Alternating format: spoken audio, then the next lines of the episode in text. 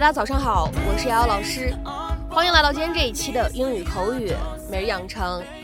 在今天这一期节目当中呢，我们来学习下面这样一段对话，会有一些长，先来一起听一下。那么它的话呢，依旧是来自于《摩登家庭》的第三季第二集。Why are you upset? This is such good news. No, we're a little on edge because Lily has been acting out like she doesn't want a sibling. But why are you upset? This is such good news. No, we're a little on edge because Lily has been acting out like she doesn't want a sibling. 但是你们为什么不高兴呢？这是多好的一个消息啊！不，其实是因为 Lily 进来表现出来她不想要一个兄弟姐妹，所以我们有一点焦虑。but why are you upset? This is such good news. No, we're a little on edge because Lily has been acting out like she doesn't want a sibling. But why are you upset? This is such good news.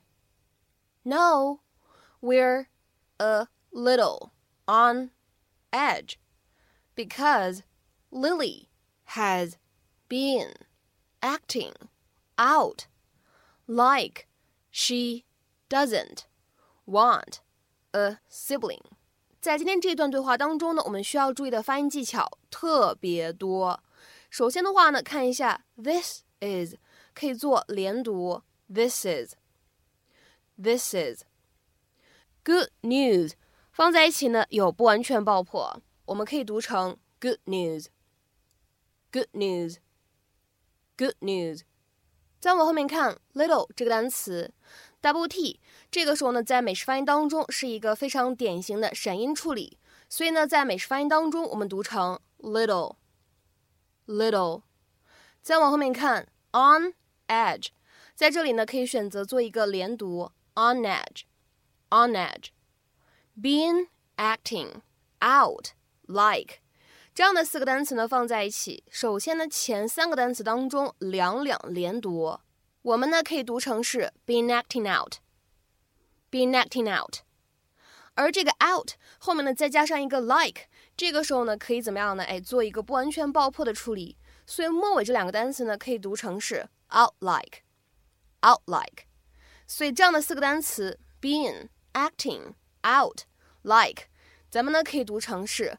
been acting out like, been acting out like, been acting out like。再往后面看，like she 放在一起呢，可以有不完全爆破的处理，我们呢会读成 like Like she。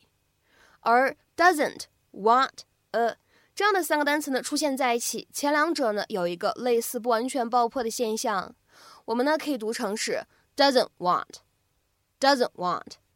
而当 want 后面呢跟上了一个不定冠词 a，这个时候呢，你既可以读成 wanna，你也可以读成 wanna，都是可以的。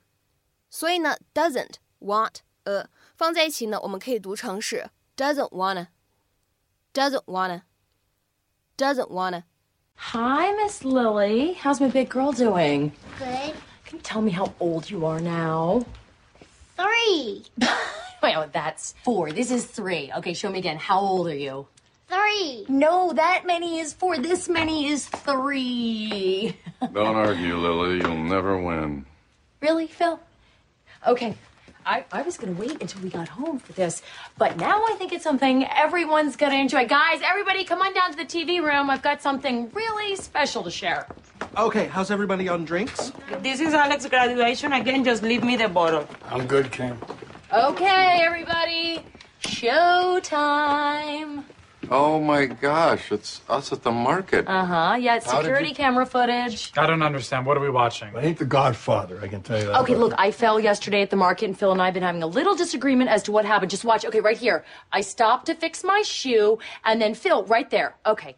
He makes way for this very attractive woman whom he conveniently leaves out of his retelling of the story. Now, right here, Phil backs up, pushes his butt into the cart, pushes me into the cans. Do you see that? It's all his fault. Just like I said, I was right. Suck it. When did you get Oh this? my god. That's That's why you wanted to come separately. You went to all that trouble just to prove you were right. It really wasn't that much trouble.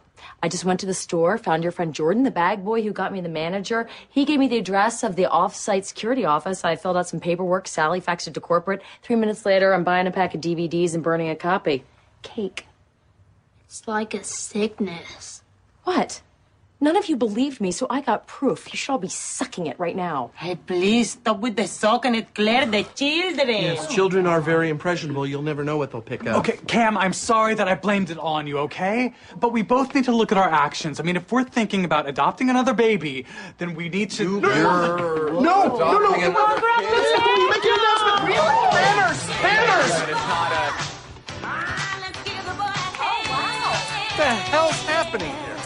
Is that from football? Really, Mitchell? You couldn't even share telling your family. Fine. Why are you upset? This is such good news. No, we're a little on edge because Lily has been acting out like she doesn't want a sibling. Yeah, because Mitchell taught her to hate sharing. And, or because Cam wears her like a fanny pack. Oh, stop blaming each other. No kid wants a sibling. I mean, Claire hated you so much she stuck you in a dryer when you were two. You put me in the dryer? I did, but it wasn't because I hated you. So my friend Marcy said that it wouldn't run with a kid inside it, and I knew it would. I was right. Good governor. It's been going on since you were five. Oh my God, it is a sickness. Yeah. What would make me have that need at such a young age? How long was I in that dryer? Because it, I, is this why I'm afraid of tumbling? I had to quit gymnastics, Claire. A childhood without tumbling? Oh, You knew this and just stood by and did nothing? Okay, okay, what's done is done. All you can do is learn from your mistakes. And in that spirit, I would like to propose a toast to Manny. This week he did something he wasn't supposed to do, like we all do. Like we all do. Salud to Manny. Not yet.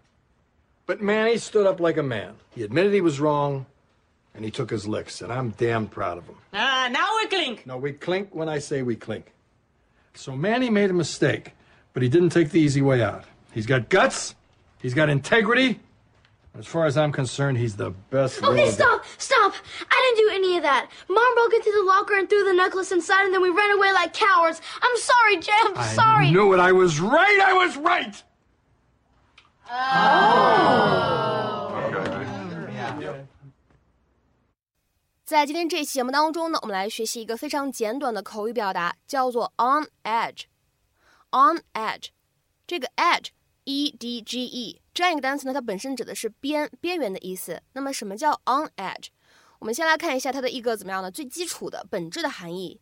这个短语的话呢，它的字面的意思 on edge 指的是竖着，或者我们说在某个东西的边缘，哎，这样的意思。on something's on edge。那么下面的话呢，我们来看两个例子。首先的话呢，来看第一个例子：Can you stand a dime on edge？你能够把一个骰子立着放吗？Can you stand a dime on edge？再比如说，看第二个例子：You should store these crates on edge, not lying flat。你应该竖着放置这些板条箱，而不是平放着。You should store these crates on edge, not lying flat。那么在口语当中呢，如果你碰到 on edge，很多情况下呢，它指的意思是一种引申的含义，表示紧张的、急切的、焦躁不安的或者担忧的这样的意思。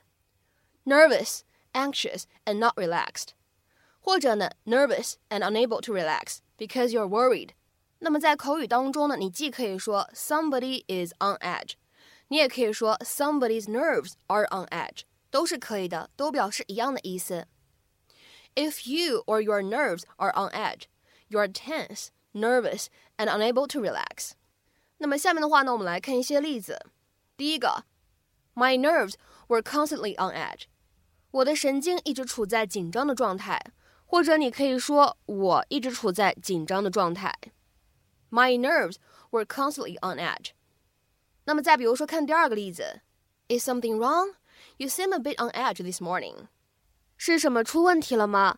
你今天早晨看起来有点焦躁不安。Is something wrong? You seem a bit on edge this morning. 好，那么再比如说来看下面这样一个例子：I have really been on edge lately. 我最近一直都紧张兮兮、焦虑不安的。I have really been on edge lately. 再比如说来看下面这样一个例子，是一个对话。A 呢，他说：Why is Carrie pacing? B 回复说，She's waiting for the doctor to call with her test results, so she's been on edge all day. 为什么 Carrie 一直走来走去的？她在等着医生打电话告诉她检测结果，所以她一整天都非常紧张。Why is Carrie pacing? She's waiting for the doctor to call with her test results, so she's been on edge all day. 再比如说，我们来看最后一个例子。Most people feel on edge before exams. 大多数人在考试前会感觉到焦虑紧张。 Most people feel on edge before exams. 那么在今天节目的末尾呢，请各位同学尝试翻译下面这样一个句子，并留言在文章的留言区。我们在等待外科医生的报告的时候，都非常的紧张不安。我们在等待外科医生的报告的时候，都非常的紧张不安。那么这样一个句子应该如何使用我们刚刚讲到的短语 on edge 去造句呢？期待各位同学的踊跃发言。我们今天这期节目呢，就先讲到这里，拜拜。